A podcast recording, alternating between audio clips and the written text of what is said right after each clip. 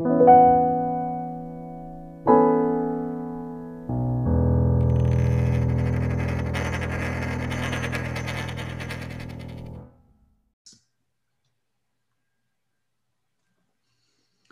mein Name ist Thor Alexander. Äh, ich begrüße euch äh, beim heutigen Podcast zu defi.jetzt oder konkret Geld bis Defi. Äh, wie gesagt, mein Name ist Thor Alexander. Ich bin Autor einiger Kryptobücher, unter anderem auch von dezentralen Geld. Ja, hallo, guten Abend. Mein Name ist Ralf Knobloch und ich bin der Gründer des Blockchain Meetup Saxony und mache zusammen mit dem Thor Alexander diesen Podcast. Und wir haben heute auch einen Gast, das ist, stelle ich mal vor. Ja, hallo, genau. Ich bin der Mario und ich bin heute zu Gast hier und ich werde im zweiten Teil dieses Podcasts äh, etwas über DeFi erzählen. Prima. Hallo Mario. Das heißt, der heutige Podcast ist zweigeteilt. Wir werden heute über das Thema Geld und Smart Contracts reden und im zweiten Teil werden wir uns intensiver mit Decentralized Finance, mit DeFi beschäftigen und da haben wir uns, wie gesagt, Verstärkung geholt vom äh, Mario. So, dann schlage ich vor, wir legen mal los. Ja, was ist denn eigentlich Geld, Thor? Kannst du das mal erklären? Ja, kann ich. habe mich ja da intensiv mit meinem Buch oder in meinem Buch Dezentrales Geld beschäftigt und eigentlich davor auch schon. Und es gibt eine recht einfache Definition, was Geld ist. Geld ist Glaubenssache. Du glaubst, das Geld hat einen Wert und ich glaube das auch. Und dann funktioniert der Tausch. Also manche sagen aber auch, Geld ist Vertrauen oder Vertrauenssache. Ähm, wenn, man, wenn man so mit Geopolitikern und Wirtschaftlern und Ökonomen redet, äh, die sagen teilweise auch, Geld informiert über Warenflüsse. Finde ich auch interessant. Das heißt, wenn ich dir Geld gebe, Ralf, heißt es ja, dass ich dir von dir irgendwas bekommen habe. Also zum Beispiel Waren, kann natürlich auch anderes Geld gewesen sein. Und indem ich diesen Geldfluss, sagen wir mal, irgendwo im Zahlungs-, im elektronischen Zahlungssystem sehe, bemerke, kann ich ja sagen, dass dann bidirektional, also in der anderen Richtung, auch irgendwas an Werten äh, dem Besitzer gewechselt hat. Mhm.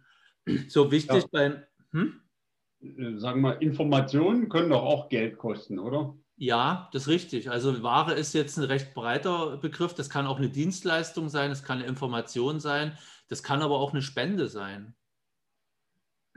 Also diese, diese, dieser Warenfluss äh, ist jetzt nicht so wörtlich zu nehmen, äh, ist, ist ein kurzes Wort, was aber eine sehr breite äh, Definition oder Bedeutung haben kann. Aber in der Regel sind es äh, Waren. So und bei Geld ist es ja so, dass Geld mehrere Funktionen hat. Also bei mir hat Geld vier Funktionen, aber die meisten Ökonomen sagen, Geld hat drei Funktionen. Äh, und die wichtigste äh, Version oder nicht Version, Funktion von Geld ist, dass Geld als universelles Tauschmittel funktioniert. Wir hatten das ja schon im ersten Teil mal kurz diskutiert, äh, aber ähm, das heißt, ich kann ähm, wenn ich jetzt Eier habe, ähm, die Eier kann ich nicht lange lagern, da ist es günstiger, die Eier relativ schnell in Geld zu tauschen. Und wenn ich dann Geld für einen neuen Hühnerstall brauche, dann nehme ich halt dieses Geld aus Hunderten, Tausenden von Eiern, um, den, äh, um die Baufirma zu bezahlen, die mir einen neuen Hühnerstall baut, zum Beispiel. Hast du jetzt angefangen, Hühner zu züchten, damit die Geld legen? Oder? Nee, noch nicht, aber ähm, ich überlege halt, mich autark zu machen. Okay. War jetzt ein Spaß. Aber ich habe da zumindest schon eine zweite Sache mit ähm, erwähnt jetzt, Wertspeicher. Das heißt, ich kann Werte äh, in Geld speichern. Das heißt, die Hühnereier verderben ja nach einer Weile, je nachdem, wie lange, wie gut ich die lagere oder wie kühl. Und äh, ich kann aber diesen Wert der Eier in Geld länger speichern.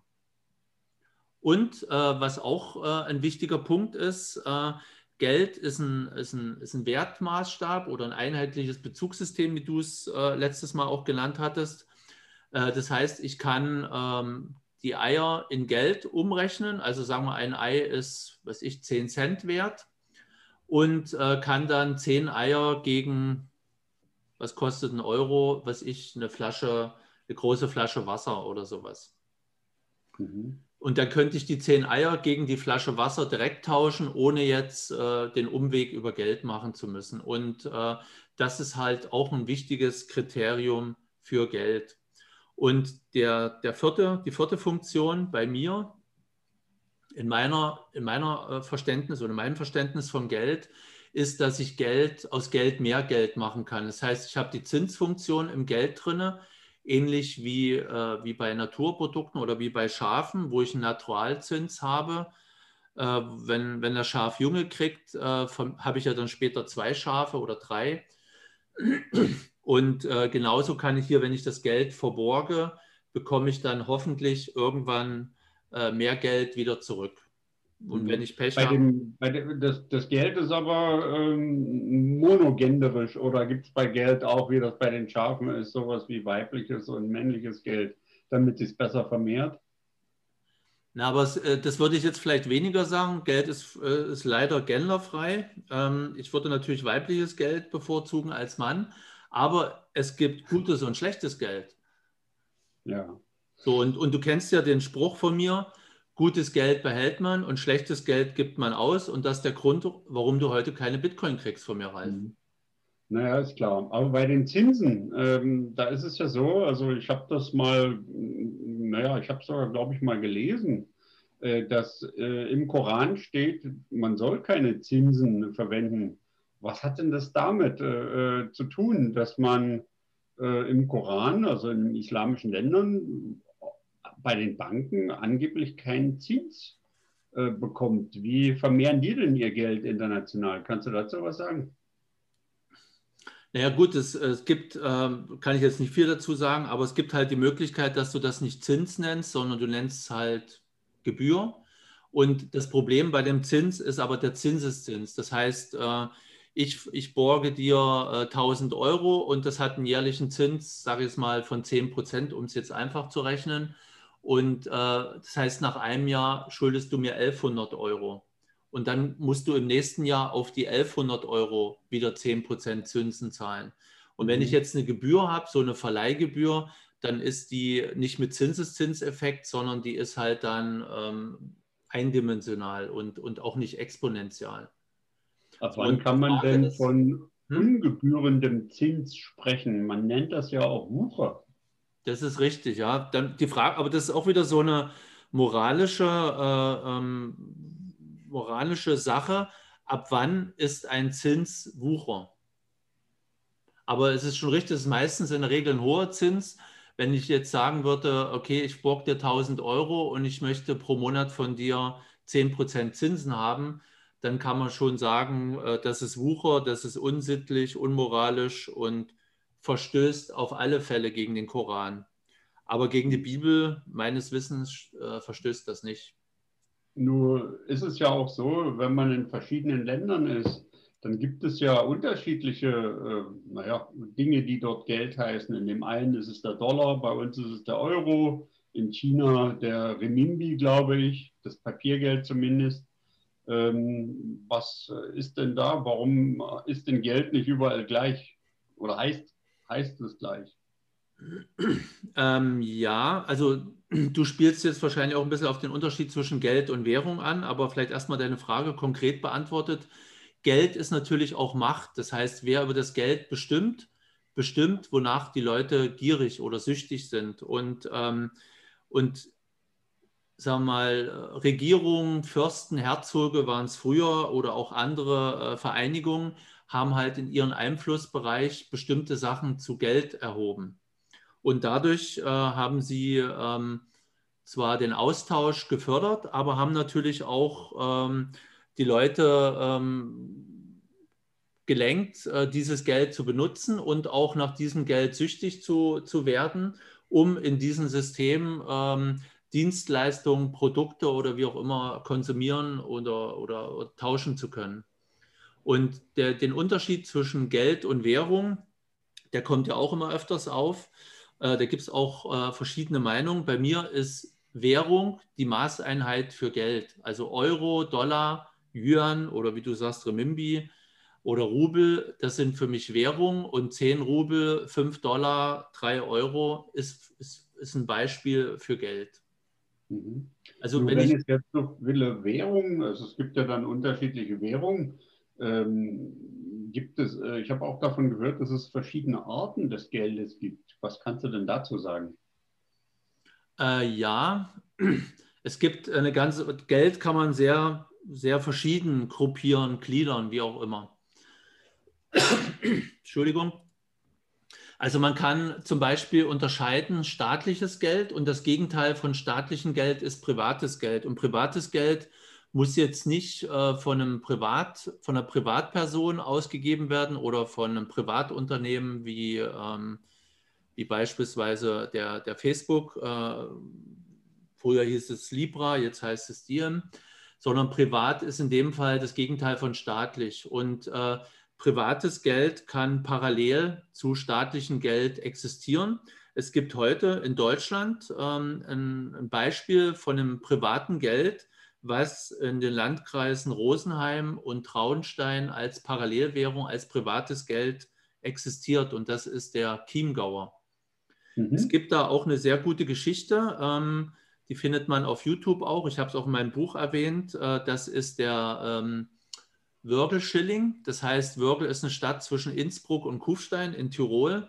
Und als die Weltwirtschaftskrise in den 20er Jahren äh, oder Anfang 30er Jahren im letzten Jahrhundert wütete, hat der Bürgermeister der Stadt Wörgl seinen Gemeinderat überredet, ähm, den ähm, analog dem Chiemgauer einen Wörgl-Schilling einzuführen. Das ist ein Schwundgeld. Äh, und das ist ein Geld, was äh, monatlich an Wert verliert. Und dadurch werden die Leute genötigt, sage ich jetzt mal, das Geld nicht lange zu behalten, nicht zu horten, sondern relativ schnell wieder auszugeben. Und mhm. wenn Geld zirkuliert, dann, äh, dann treibt es halt die Wirtschaft an.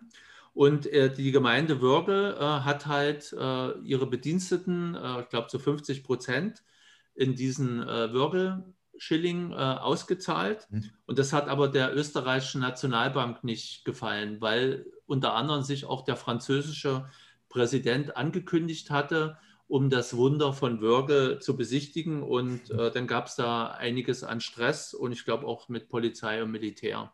Mhm. Aber ja, so ein, so, so ein äh, Geld hatten wir hier in Mittelsachsen auch. Das nannte sich der Schuppertaler. Mhm. Das wurde dann aber, hat er auch eben mit diesem Schwundgeld, es sollte umlaufen, wenn es eine gewisse Zeit nicht umgelaufen ist, hat es ein bisschen an Wert verloren. Aber das wurde dann leider 2014 wieder eingestellt, weil eben äh, zu wenig Beteiligung war. Mhm. Und ähm, gut, aber es gibt immer noch Beispiele, wo das ist. Das kann ich bestätigen. Also es gab auch hier im Raum Stuttgart, gab es mal den mit Rot fängt es an, fällt mir jetzt gerade nicht ein. In Norddeutschland gab es was, ich habe das in meinem Buch aufgeführt. Es gab auch äh, in, in Bristol das Bristol Pound, es gab den Toronto Dollar, das war auch ein Parallelgeld. Und äh, es gibt da ähm, recht interessante Sachen. Vielleicht noch eine kleine Anekdote. Ich bin bei den Recherchen zu meinem Buch auch über, äh, weil wir gerade das Thema Währung hatten, über ähm, eine Währung ohne Geld gestolpert. Das heißt, in China gab es jahrhundertelang eine Währung, die ohne Geld funktionierte. Ist eine recht interessante Geschichte. Ähm, gut, will ich jetzt hier nicht weiter ausführen, sonst äh, verufern, sonst verzetteln wir uns. Äh, eine weitere Unterteilung oder Gliederung von Geld oder Unterscheidung von Geld kann halt sein zentrales Geld und dezentrales Geld. Das heißt, zentrales Geld wird zentral ausgegeben, zentral wird da über die Gültigkeit des Geldes entschieden, über die Geldmengenerweiterung und ähnliches. Und ein dezentrales Geld kennen wir ja einige.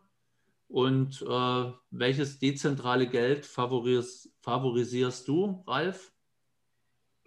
Welches dezentrale Geld ich favorisiere? Tja, natürlich Kryptogeld. Nee, konkreter. Ich glaube, das fängt mit E an. Ethereum. Ja, genau. Ich bin natürlich Bitcoin-Fan. Ich favorisiere Bitcoin, aber es gibt halt äh, viele dezentrale Gelder. Und dann ist aber natürlich auch wieder die Frage, wie dezentral sind die? Aber dieses Fass können wir mal in einem anderen ähm, äh, Podcast aufmachen und, und auch diskutieren. Mhm. Eine weitere Unterscheidung ist zwischen Fiat-Geld und gedecktem Geld. Ähm, gedecktes Geld ist Geld, was, äh, was einen Wert hat, durch, was durch einen Wert repräsentiert wird. Also es gab äh, früher in der Anfangszeit gab es mal das Warengeld, später das Münzgeld. Also Warengeld ist, sind zum Beispiel Muscheln, ähm, ist äh, zum Beispiel Muschelgeld ist in, bis in die 1960er Jahre in den Oststaaten der Vereinigten Staaten, also an der Ostküste, ist äh, Muschelgeld als Parallelwährung äh, akzeptiert worden. Und Münzgeld, also Gold- oder Silbermünzen oder auch Kupfermünzen, äh, das ist zum Beispiel ein gedecktes Geld, weil das durch den äh, entweder teilweise oder zu 100 Prozent durch den Materialwert äh, der, der Münze gedeckt wird. Und das Fiat-Geld, das ist das Geld, was wir heute fast alle verwenden, kommt jetzt nicht von dem italienischen Autobauer, sondern kommt äh, aus dem Lateinischen, äh, aus der Bibel, Fiat Lux, es sei Licht oder es werde Licht. Und so wird ja heute durch die Zentralbanken ähm, weltweit Geld produziert. Da eine Frage, wie würdest du denn Pokémon-Karten, die auch einen gewissen Wert darstellen, wo würdest du die denn geldmäßig einordnen, wenn überhaupt?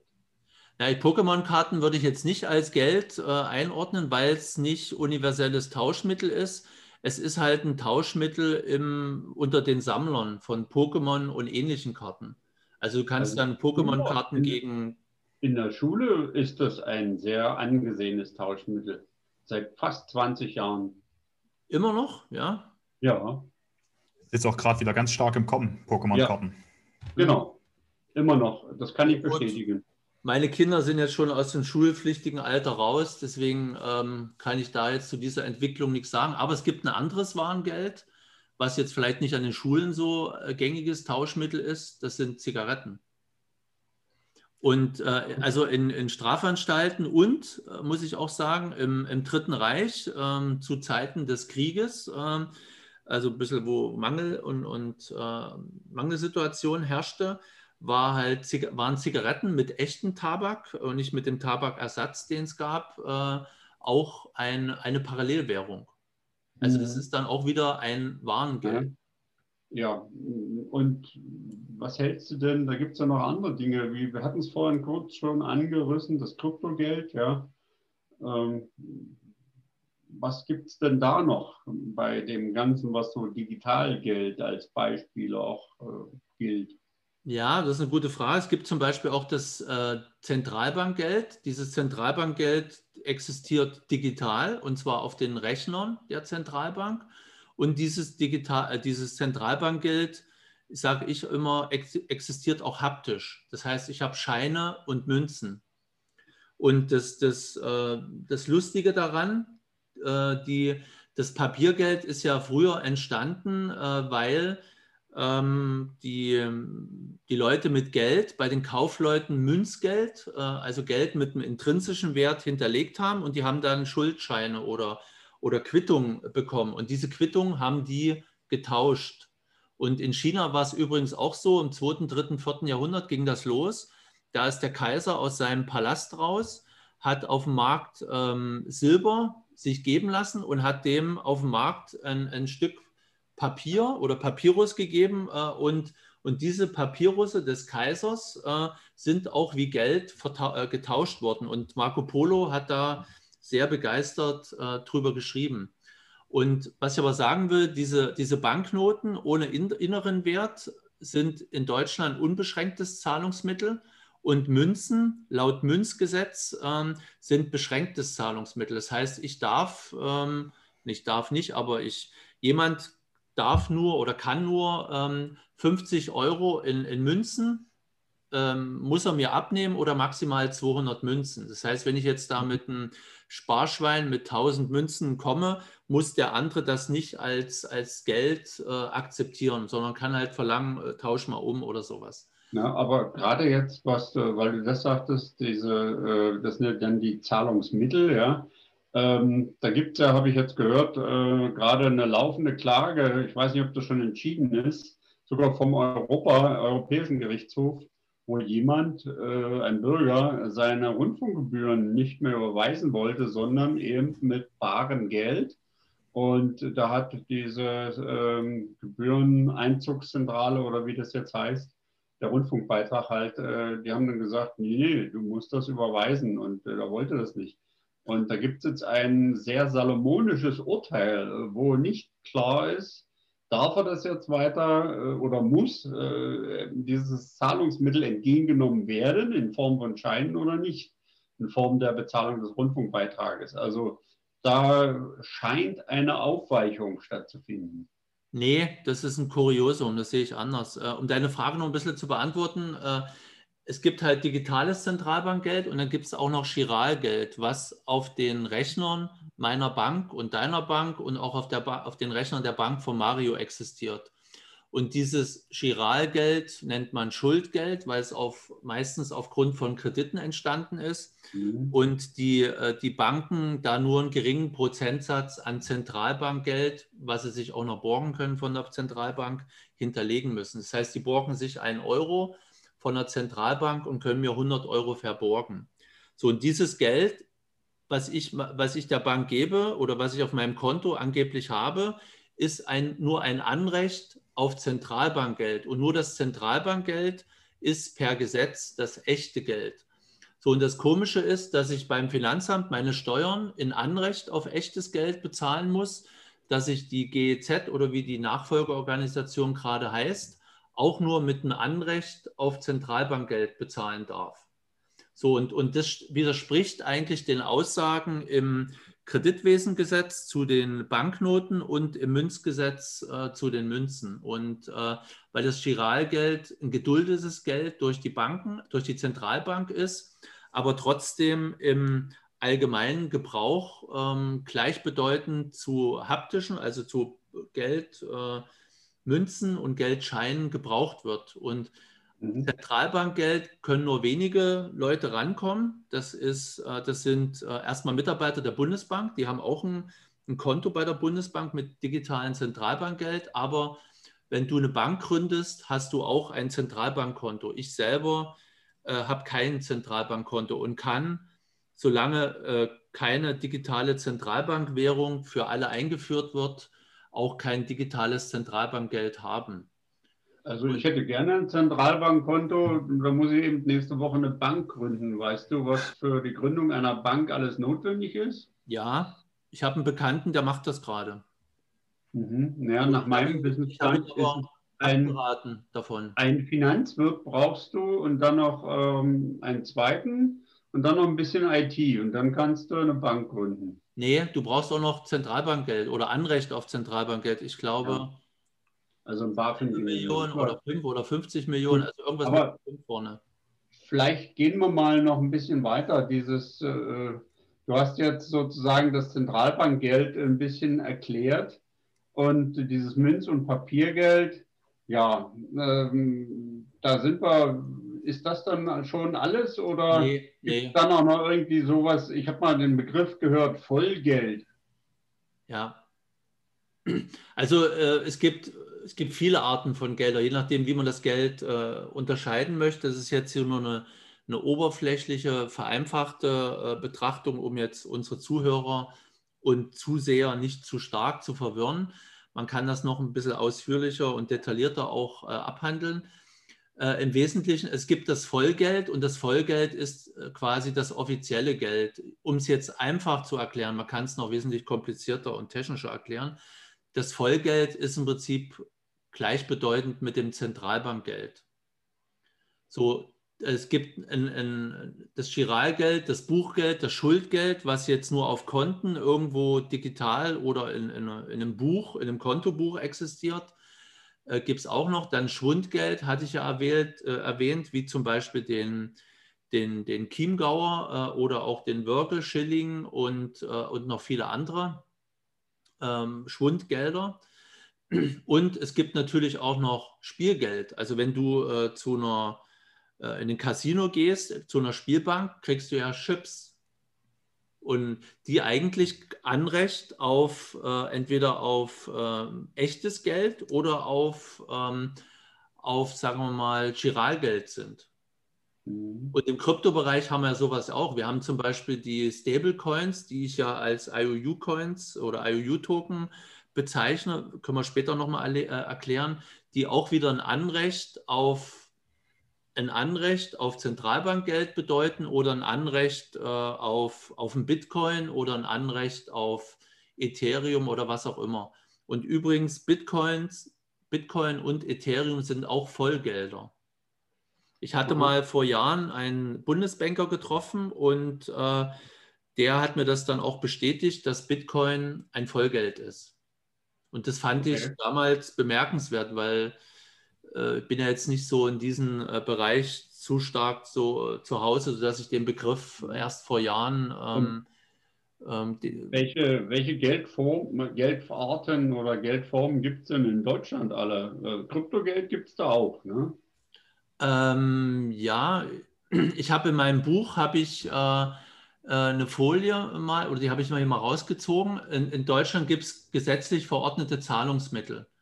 Das sind äh, Zentralbankgeld und es ist geduldetes von der Zentralbank äh, Giralgeld, Schuldgeld, weil das ja auf, auf Basis von Krediten immer äh, entsteht. Das ist ein Anrecht auf Bargeld. Und dieses Zentralbankgeld kann man ähm, gliedern, meiner Meinung nach, in haptisches Zentralbankgeld, also Bargeld, und Cash, dieser Begriff kommt nicht aus dem Englischen oder aus dem Indischen, sondern er kommt aus dem Chinesischen. Und den gibt es wirklich eine deutsche Übersetzung, die das mit K, Ä und Schule schreibt. Und dann gibt es halt als nicht haptisches Zentralbankgeld das, wie bereits erwähnt, das elektronische Zentralbankgeld. Und das Papiergeld ist das einzig beschränkte Zahlungsmittel und äh, da gibt es auch ein entsprechendes äh, Gesetz. und das Münzgeld, das ist auch im Münzgeldgesetz ähm, beschrieben. Ähm, also Gelder kann man, wenn man es jetzt historisch betrachtet, zum Beispiel, kann man auch sagen, die ersten Gelder waren Warengelder, also Muschelgeld oder auch andere Sachen. Dann ist äh, durch ähm, Krösus äh, das Münzgeld eingeführt worden, Gold- und Silbermünzen. Und ähm, das Umtauschverhältnis war übrigens damals 1 zu 13. Das heißt, 13 Silbermünzen entsprachen einer Goldmünze. Wird das heute durch den Gold- und Silberpreis noch wiedergespiegelt, dieses Verhältnis? Nee. Weißt du das? Nee, wird nicht wiedergespiegelt. Es gibt eine, eine Gold-Silber-Ratio-Strategie, wo man äh, quasi die ich meine, Gold- und Silberpreise schwanken ja gegenüber Euro, Dollar und den Fiat-Währungen. Aber Gold und Silber schwanken auch zueinander. Und letztes Jahr, als die, die große Krise, also im Jahr 2020, im März, äh, wo der Aktienmarkt zu über 30 Prozent eingebrochen war, äh, zu diesem Zeitpunkt war eine Gold-Silber-Ratio von 123. Das heißt, für eine Goldmünze habe ich 123 Silbermünzen bekommen weil da der, Silber, der Goldpreis durch die Decke nach oben gegangen ist. Und dieser, ähm, diese Gold-Silber-Ratio ist äh, zurückgegangen zur Jahreswende 2020, 2021 lag die Ratio bei 1 zu 72 und mittlerweile äh, ist die, glaube bei 1 zu 67, als ich das letzte Mal im Februar äh, 2021 da mal nachgeguckt hatte. Mhm. Und ähm, es gibt äh, so einen Zielkorridor in den letzten 50 bis 80 Jahren, äh, dass, äh, dass man sagt, dass das Verhältnis, was da so durchschnittlich war, war 1 zu 50. Das heißt, für mhm. 50 ähm, Silbermünzen hast du eine Goldmünze bekommen. Also ich wiederhole nochmal kurz, ganz früher gab es das Warengeld, daraus ist das Münzgeld, hat sich entwickelt. Durch das Hinterlegen der, der Münzen ist das Papiergeld entstanden und ähm, das hat sich dann weiterentwickelt zu dem Symbol, äh, Symbol oder Kartengeld oder Plastikkartengeld. Äh, und die, das heutige Geld, äh, was jetzt zur Diskussion steht, äh, ist Digitalgeld. Und da ist natürlich auch ein Vertreter davon äh, die Kryptogeld äh, oder die Kryptowährung und das Kryptogeld. Und Kryptogeld hat den Namen daher bekommen, weil das Geld kryptografisch gesichertes Geld ist und es unterscheidet sich maßgeblich von Zentralbankgeld oder Zentralbankwährung. Bei einer Zentralbankwährung habe ich eine zentrale Instanz, die darüber entscheidet und bei den Kryptowährungen ist es äh, die Gemeinschaft der Nutzer. Mhm. Aber Kryptogeld ist, kann man sagen, ist doch immer digitale auch. Das ist richtig. Kryptogeld ist immer digital, weil äh, die Kryptographie, äh, die da verwendet wird, halt nur digital funktioniert. Und äh, es gibt Kriterien für Kryptogeld. Wann ist ein Geld äh, eine Kryptowährung oder eine Krypto, äh, Kryptogeld? Äh, die will ich mal ganz kurz nennen. Das sind ähm, einige Stück, sechs, sechs Stück. Äh, und zwar offen für den Zugriff durch jeden sollte dies die Kryptowährung sein. Sie wirkt grenzenlos und global. Und wichtig, jede Kryptowährung ist zensurresistent. Das heißt, keine staatliche Autorität kann das Geld beschlagnahmen, wegnehmen oder für ungültig erklären oder auch nur einfrieren. Wichtig auch, Kryptowährung, Kryptogeld ist neutral. Keine zentrale Entität bestimmt die Regeln, sondern das Netzwerk bestimmt äh, die Regeln. Die Kryptogelder funktionieren im Zusammenhang mit, mit der Blockchain und die Blockchain ist unveränderlich. Das heißt, Transaktionen, die passiert sind, können nicht wieder rückgängig gemacht werden, normalerweise ebenfalls. Mhm. Und äh, auch wichtig, äh, Kryptotransaktionen sind transparent. Das heißt, der Code und alle Regeln sind nachvollziehbar, die Transaktion ist nachvollziehbar.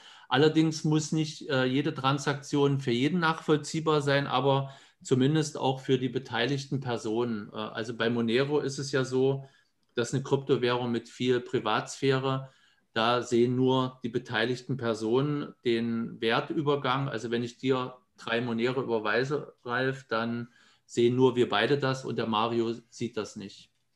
Wie ist denn das eigentlich mit der digitalen Zentralbankwährung? Ist das auch Kryptogeld oder kann das auch äh, ja nicht äh, Blockchain-basiert äh, das Geld sein? Weiß man oder wissen wir das schon? Ja, das wissen wir schon. Also eine digitale Zentralbankwährung ist auf alle Fälle kein Kryptogeld. Es ist ein Digitalgeld, das ist richtig. Ähm, und äh, weil eine digitale Zentralbankwährung ist zensurresistent und sie ist auch nicht neutral. Das heißt, äh, eine Zentrale bestimmt die Regeln und kann Leute ausschließen vom Zahlungsverkehr, kann Guthaben wegnehmen, kann Guthaben einfrieren äh, und theoretisch könnte die Zentralbank auch deine Steuererklärung machen, wenn es nur äh, das einzige Geld digitales Zentralbankwährung wäre. Also wenn es keine Banken mehr gäbe, sondern wenn du nur eine Bank hättest, bei der du alle deine Finanzgeschäfte machst, dann hat die Bank und die Leute, die mit der Bank zusammen abgucken, äh, arbeiten können und in dein Konto reingucken, haben die die volle Informations, äh, volle das Information, ja, um zu sehen, was du gemacht hast. Nun, das klingt ja ziemlich ungemütlich. Wie bitte? Ja. Das klingt ja ziemlich ungemütlich in meinen Ohren. Ja, ist Nicht es. Nicht nach auch. was, was ich haben möchte. Richtig. Und deswegen gibt es ja Kryptowährung. Und, ähm, und viele verwechseln aber den Begriff, die denken immer Krypto-Euro oder Krypto-Yuan oder sowas, äh, was natürlich äh, jenseits von Gut und Böse ist. Sicherlich kann man da auch Kryptographie mit äh, verwenden, aber äh, über dieses Geld und über diesen Geldbesitz wird zentral entschieden. Und die Zentralbank entscheidet auch, wie viel neues Geld sie in den, in den Geldkreislauf gibt und wie viel Geld sie aus dem Kreislauf nimmt. Das und nennt sich auch das nennt sich auch Zentralbank-Trilemma. Das heißt, die Zentralbank hat ja die Hauptfunktion Finanzmarktstabilität äh, und äh, da muss sie äh, zwei, wenn sie zwei Sachen ähm, quasi fixieren will von diesen drei Punkten, muss, muss der dritte fließend sein. Und und fließend, das können wir mal in einem anderen Podcast äh, mal näher erläutern, fließend ist dann in der, Regel der, in der Regel der Zins und die Geldmenge. Es gibt ja auch, äh, manche sprechen von programmierbarem Geld. Ist programmierbares Geld immer Kryptogeld oder kann es auch äh, Kryptogeld sein? Also programmierbares Geld ist, ist digitales Geld und digitales Geld gliedert sich auf in ähm, digitales Zentralbankgeld, in, in Giralgeld und in Kryptogeld. Mhm. Das heißt, ich kann okay. auch bei einer, bei einer, bei einer, bei einer, bei meiner Bank, äh, bei meiner normalen Bank könnte ich theoretisch auch programmierbares Geld haben. Theoretisch. Mhm. Bloß die bietet das nicht an, weil die uralte EDV haben. Was sind denn dann in dem Krypto-Umfeld, äh, läuft ja, äh, häufig, laufen häufig Begriffe, die dann heißen Coin, Münzen und Token in Bezug auf Kryptogeld. Was kannst du denn dazu sagen? Also ich mache eine klare Unterscheidung zwischen äh, Münzen und Token und Coin ist die englische Übersetzung von Münze. Äh, die Münzen sind die native Währung in einem Blockchain-Ökosystem, die äh, quasi die, die Entwickler äh, in Abstimmung mit, mit anderen Teilnehmern des Systems haben äh, entschieden, äh, wie viel neues Geld mit jedem Block in die Welt kommt. Und ähm, und wenn du einen Token hast, dann existiert dieser Token in einem fremden Ökosystem. Also Token sind Wertmarken, sind Anrechte auf irgendetwas, auf eine Lizenz, auf ein Stück Gold, auf einen Eintritt zu einem Konzert, auf, auf, auf eine Inhaberschaft von einer Immobilie beispielsweise oder eine Teilinhaberschaft äh, oder was auch immer oder Namensrecht. So, und die Token existieren immer in einem fremden Ökosystem und sind von den Regeln, die in diesen Ökosystemen von, äh, von den Entwicklern gemacht werden, abhängig. Und Token werden meist durch eine zentrale Entität ausgegeben. Also es gibt ein Unternehmen, eine Person oder eine Gruppe von Personen, die einen Token in die Welt äh, setzen, indem sie den Smart Contract für diesen Token äh, veröffentlichen. Und, äh, und deswegen mache ich einen großen Unterschied zwischen Token und Münze. Also eine, ein Token ist eine Wertmarke und hat, sag mal, weniger, ist weniger, äh, sag mal, äh, unveränderbar als eine Münze. Eine Münze kann ich relativ schlecht ändern, weil das, äh, die Kryptographie des Ökosystems mir das ähm, quasi garantiert. Und bei einem Token kann der Ersteller oder der Akzeptierer dieses Tokens sagen, der ist jetzt ungültig, ihr müsst die in neue Token tauschen, Umtauschverhältnis 3 zu 1 oder, oder ähnliches. Und die, die Münzen in der Kryptowährung äh, oder in der Blockchain, äh, die bleiben, ähm, bleiben zwar auch in der Blockchain drin, aber äh, dort ist die, die Beeinflussbarkeit durch Zentrale oder durch einzelne Leute geringer, sondern da habe ich halt wirklich die Dezentralität. Der mhm. Vorteil von den Token in, in Krypto-Ökosystemen ist, dass die Token in einem dezentralen Ökosystem äh, äh, übertragen werden können. Aber da gibt es auch Möglichkeiten, dass man Token lockt, also blockiert für eine bestimmte Zeit oder für bestimmte Leute. Also es gibt diverse Sachen. Nun ist es ja so, dass ähm, wenn es so viele Arten von Token, die auch unterschiedliche Bedeutungen, Eigenschaften und so weiter haben, ähm, da braucht man ja irgendwie mal ein Ordnungssystem, sonst findet sich da ja keiner zurecht. Gibt es so etwas? Ja, da gibt es verschiedene äh, Ordnungssysteme. Äh, wir hatten da beim Blockchain-Institut, äh, hatten wir uns da einige Sachen überlegt, also wie man Token einfach klassifizieren kann. Das sind Bezahltoken, äh, die sind mehr oder weniger gleichgestellt mit Münzen, also wie zum Beispiel Tether oder, oder auch Bitcoin, das wäre jetzt kein äh, Token, aber Frapped Bitcoin auf Ethereum wären Bezahltoken. Dann gibt es Ertragstoken, das so ähnlich wie Wertpapiere, wie Aktien sind. Das heißt, ich habe eine Beteiligung an, einer Gruppe, an einem Unternehmen, an irgendwas und kriege da eine Rendite raus. Es gibt Produkttoken, die mir quasi ähm, mich berechtigen, ein Produkt zu bekommen, also ein Gramm Gold zum Beispiel. Es gibt Service-Token, wo ich dann vielleicht einmal mit der, mit der Straßenbahn fahren kann. Es gibt Anrechtstoken, Eintritt in ein Konzert von mir aus. Gibt Datentoken, die irgendwelche Informationen repräsentieren. Und es gibt Spaßtoken, äh, die halt jetzt keine Bedeutung haben. Die hat man halt nur zum Spaß. Und dann gibt es halt noch unlautere Token. Das, halt, das sind Token von äh, Betrugssystemen, äh, die ähm, oder die ihre die Bedeutung oder die, die Regeln, die bei den, mit den Token verbunden sind, nicht richtig veröffentlichen. Also wo man äh, quasi zweifeln darf oder wo es halt auch Fragezeichen gibt. Und auch diese unlauteren Token ähm, hat auch die BaFin mal auch als Tokenklassifizierung mit, ähm, mit angenommen. Ansonsten gibt es andere Tokenklassifizierungen, gerade jetzt so aus Amerika stammt, mit Utility und Security Token. Äh, und äh, es gibt natürlich auch noch die internationale Token Standardisierungs Association, die sich da auch mit diesen Sachen beschäftigt. Aber ich glaube, da kannst du auch noch ein bisschen was dazu sagen, Ralf. Ne? Ja, ähm, nach dem, was ich weiß, ist die in Europa im Wesentlichen entstanden und äh, definiert worden ich glaube, zwischen Schweizer, äh, die, die ist auch, glaube ich, diese Association in der Schweiz angesiedelt und ein paar Kollegen, also der äh, Professor von der Frankfurter Business School, Professor Sandner, ist da, glaube ich, auch beteiligt. Und äh, aus dem Blockchain Meetup äh, von meiner Organisationskomitee, ich glaube, der ähm, Johannes Pfeffer, der hat da auch mit dran gearbeitet, aber bloß am Anfang. Genau weiß ich nicht. Ich werde ihn nochmal fragen. Äh, offensichtlich ist es aber notwendig, dass sowas gemacht wird.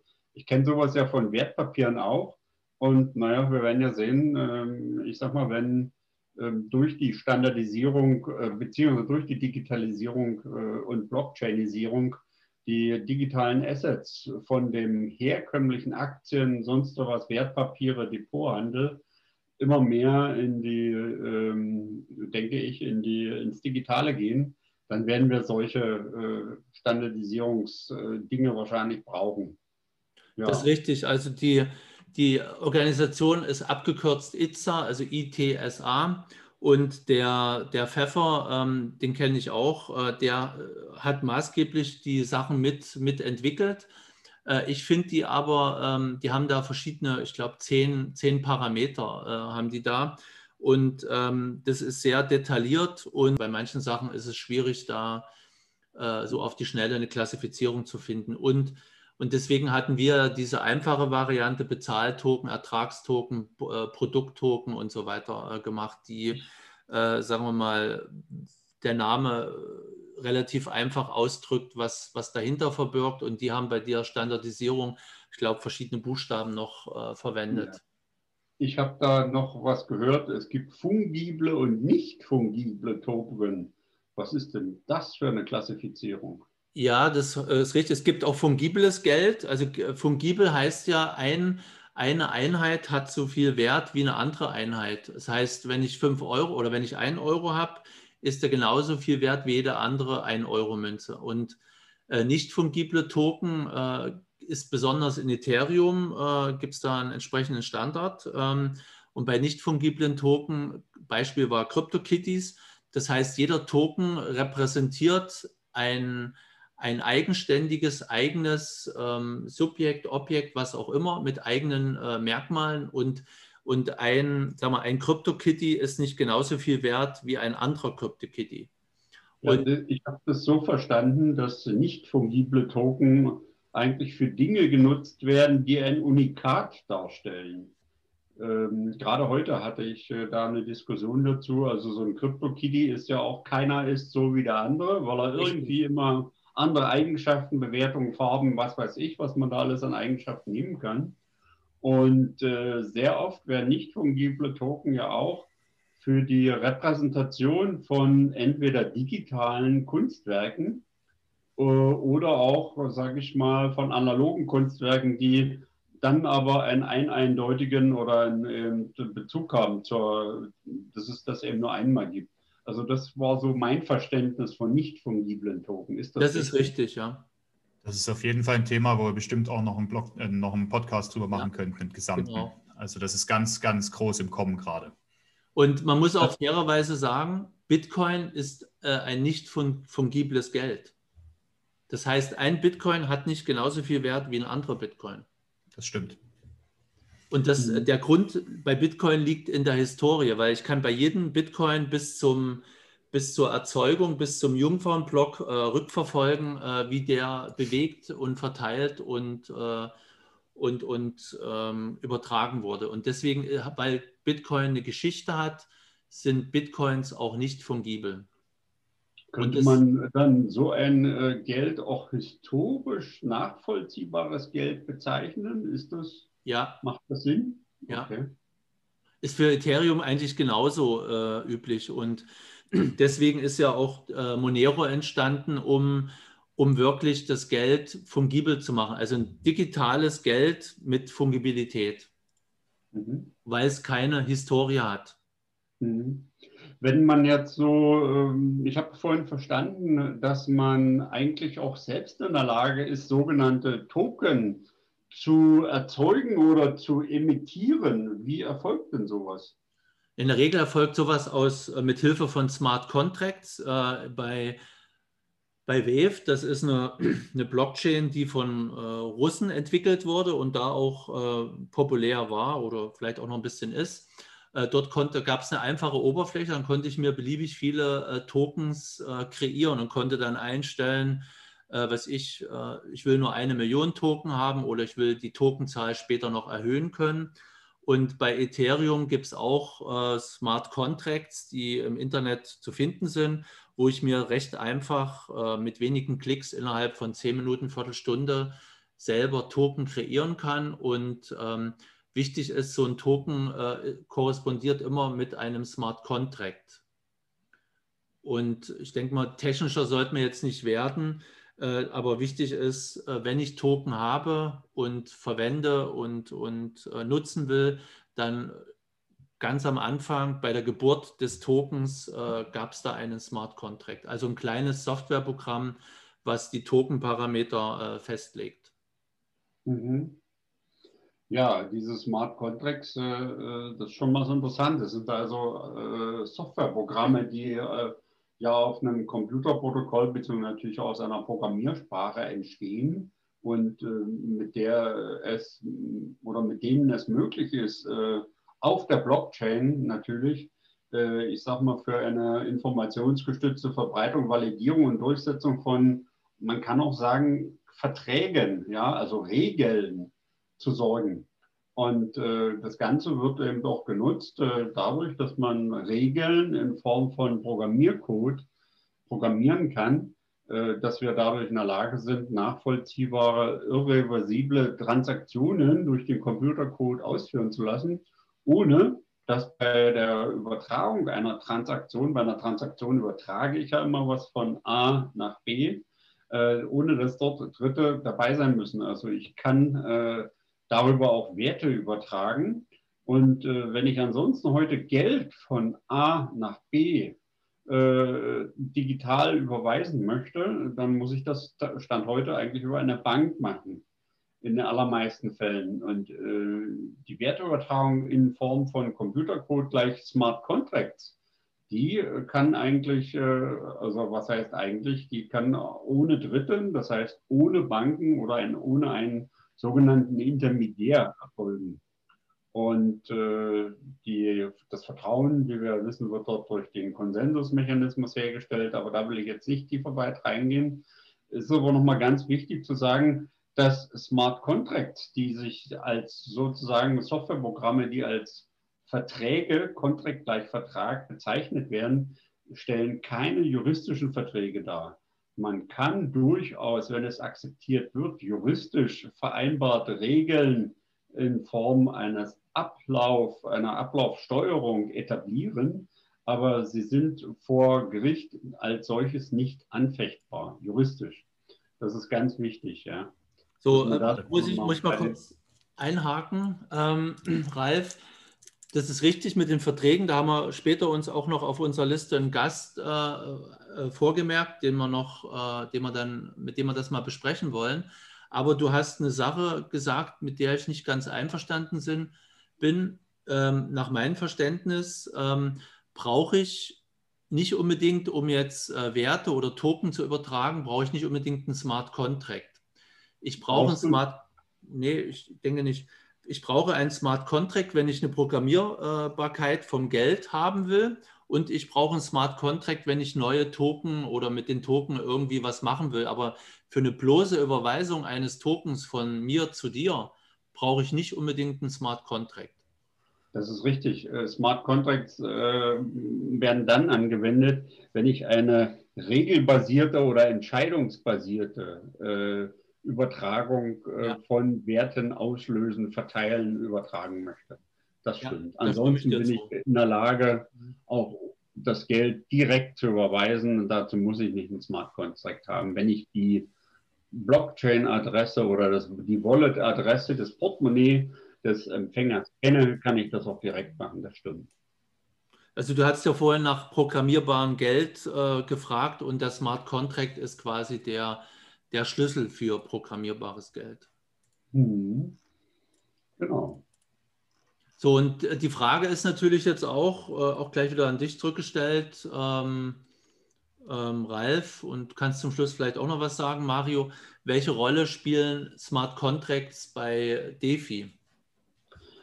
Ja, also nachdem wie ich DeFi äh, kennengelernt habe, besteht die, die äh, dezentralen Finanzprodukte äh, fast ausschließlich oder eigentlich nur aus äh, Smart Contracts, die regelbasiert äh, eben, ich zahle etwas ein, ich tausche etwas oder ich äh, suche nach einem guten Preis äh, für, oder nach einer guten Versicherung, die in einem, äh, einem, Smart Contract repräsentiert wird, je nach Finanzprodukt, was über DeFi abgebildet wird. Und äh, das sind alles Smart Contracts, die auf verschiedenen Blockchains miteinander interagieren nach Regeln. Und das ermöglicht also eine ganz zuverlässige und Ausführung von Transaktionen, auch eine Automatisierung einer Vielzahl von unterschiedlichen äh, Prozessen und äh, regelbasierten Auslösungen. Und das Ganze muss dann, wenn Smart Contracts miteinander nach Regeln interagieren, äh, auch nicht manuell überwacht werden, sondern es läuft vollautomatisch ab. Und das Ganze ist auch, führt dazu, dass äh, die Verwendung von Smart Contracts, dass es einfach im Finanzbereich, im dezentralen Finanzbereich, äh, dadurch auch viel schneller, einfacher ist und es reduziert Risiken von, äh, also für die Parteien, die daran partizipieren, teilnehmen. Es reduziert Risiken, dass man manuelle menschliche Fehler äh, macht. Äh, auch, es gibt natürlich nicht nur Vorteile, sondern es gibt auch ein paar Risiken. Ja äh, die Smart Contracts und damit Computercode immer mit sich bringen. Natürlich ist äh, so ein Computercode anfällig für Programmierfehler und äh, auch an manchen Stellen Schwachstellen. Aber in Summe überwiegen äh, ganz eindeutig die Vorteile, die Nachteile. Äh, sonst würde sich dieser Boom, den wir gerade äh, im dezentralen Finanzbereich erleben, ähm, nicht durchsetzen. Es geht einfach schneller, günstiger und ohne menschliche Interaktion, was da passiert. Und, und äh, ganz, was, ich, was mir jetzt gerade noch einfällt, es ist schön, wir müssen uns nicht mehr untereinander vertrauen, wenn wir Geschäfte abschließen äh, zwischen unbekannten Dritten, sondern wir vertrauen zu, zusammen einfach nur noch dem Smart Contract, der ja im Prinzip in Code gegossene äh, Regeln sind. Und solange wir zusammen dem Smart Contract vertrauen, können wir sozusagen äh, über den Geschäfte abwickeln miteinander. In DeFi dann auch, ja. Genau, und das Vertrauen wird durch die zugrunde, auch weil die Smart Contracts ja eben auf Blockchains laufen, wird durch den zugrunde äh, liegenden Blockchain-basierten Konsensusmechanismus hergestellt. Aber äh, das sind also alles hochgradig kryptografische Verfahren, die dazu führen, äh, dass mehrheitlich äh, getroffene Entscheidungen diesen Konsens eben äh, abbilden und die äh, Smart Contracts eben dann dieses Vertrauen auch in die Finanztransaktionen mit übertragen. Also zusammenfassend kann man da wahrscheinlich sagen, dass man früher äh, oder in der heutigen analogen Welt äh, den Banken, den Notaren, den Rechtsanwälten vertraut hat. Und hier vertraut man dann jetzt äh, bei DeFi dem Computercode der Software. Tja, also es ist immer gut, wahrscheinlich in äh, Zukunft äh, einen Programmierer um die Ecke zu haben, der DeFi programmieren kann. Ja? Dem vertrauen wir dann mehr als den herkömmlichen Bankern. Na, ob das so ist? Wie das mit dem du noch mal eine kurze Zusammenfassung machen, was, wir, was du aus deiner Sicht heute mitgenommen hast? Ja, sehr gerne, genau. Äh, um nochmal zu dem Vertrauen zu kommen, nicht nur äh, Smart Contracts, auf die Smart Contracts und auf die Programmierer müssen wir vertrauen, sondern, äh, wie ich das verstanden habe, ist auch Geld eine große Glaubenssache und auch da müssen wir äh, vertrauen in das Geld, dass das auch das wert ist, was, welchen Wert wir ihm geben.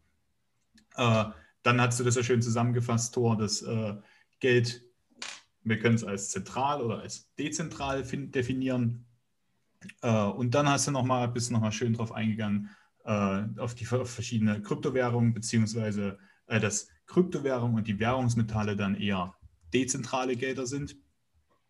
Und nochmal ganz wichtig, dass äh, Token und Münzen sich zu unterscheiden sind, bitte. Also es ist nicht dasselbe. Es wird oft, also ich merke das, äh, wird im, in dem, in dem DeFi-Space, im Crypto-Space oft durcheinander gehauen, beziehungsweise es ist im Englischen auch oft das Gleiche. Hier im Deutschen, wir haben das Glück, wir können das unterscheiden. Mhm. Und äh, das werden wir jetzt dann in dem nächsten Podcast noch hören.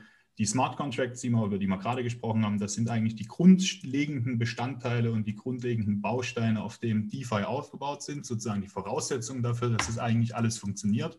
Aber wie gesagt, da hört ihr einfach im nächsten Podcast DeFi 301 mal rein.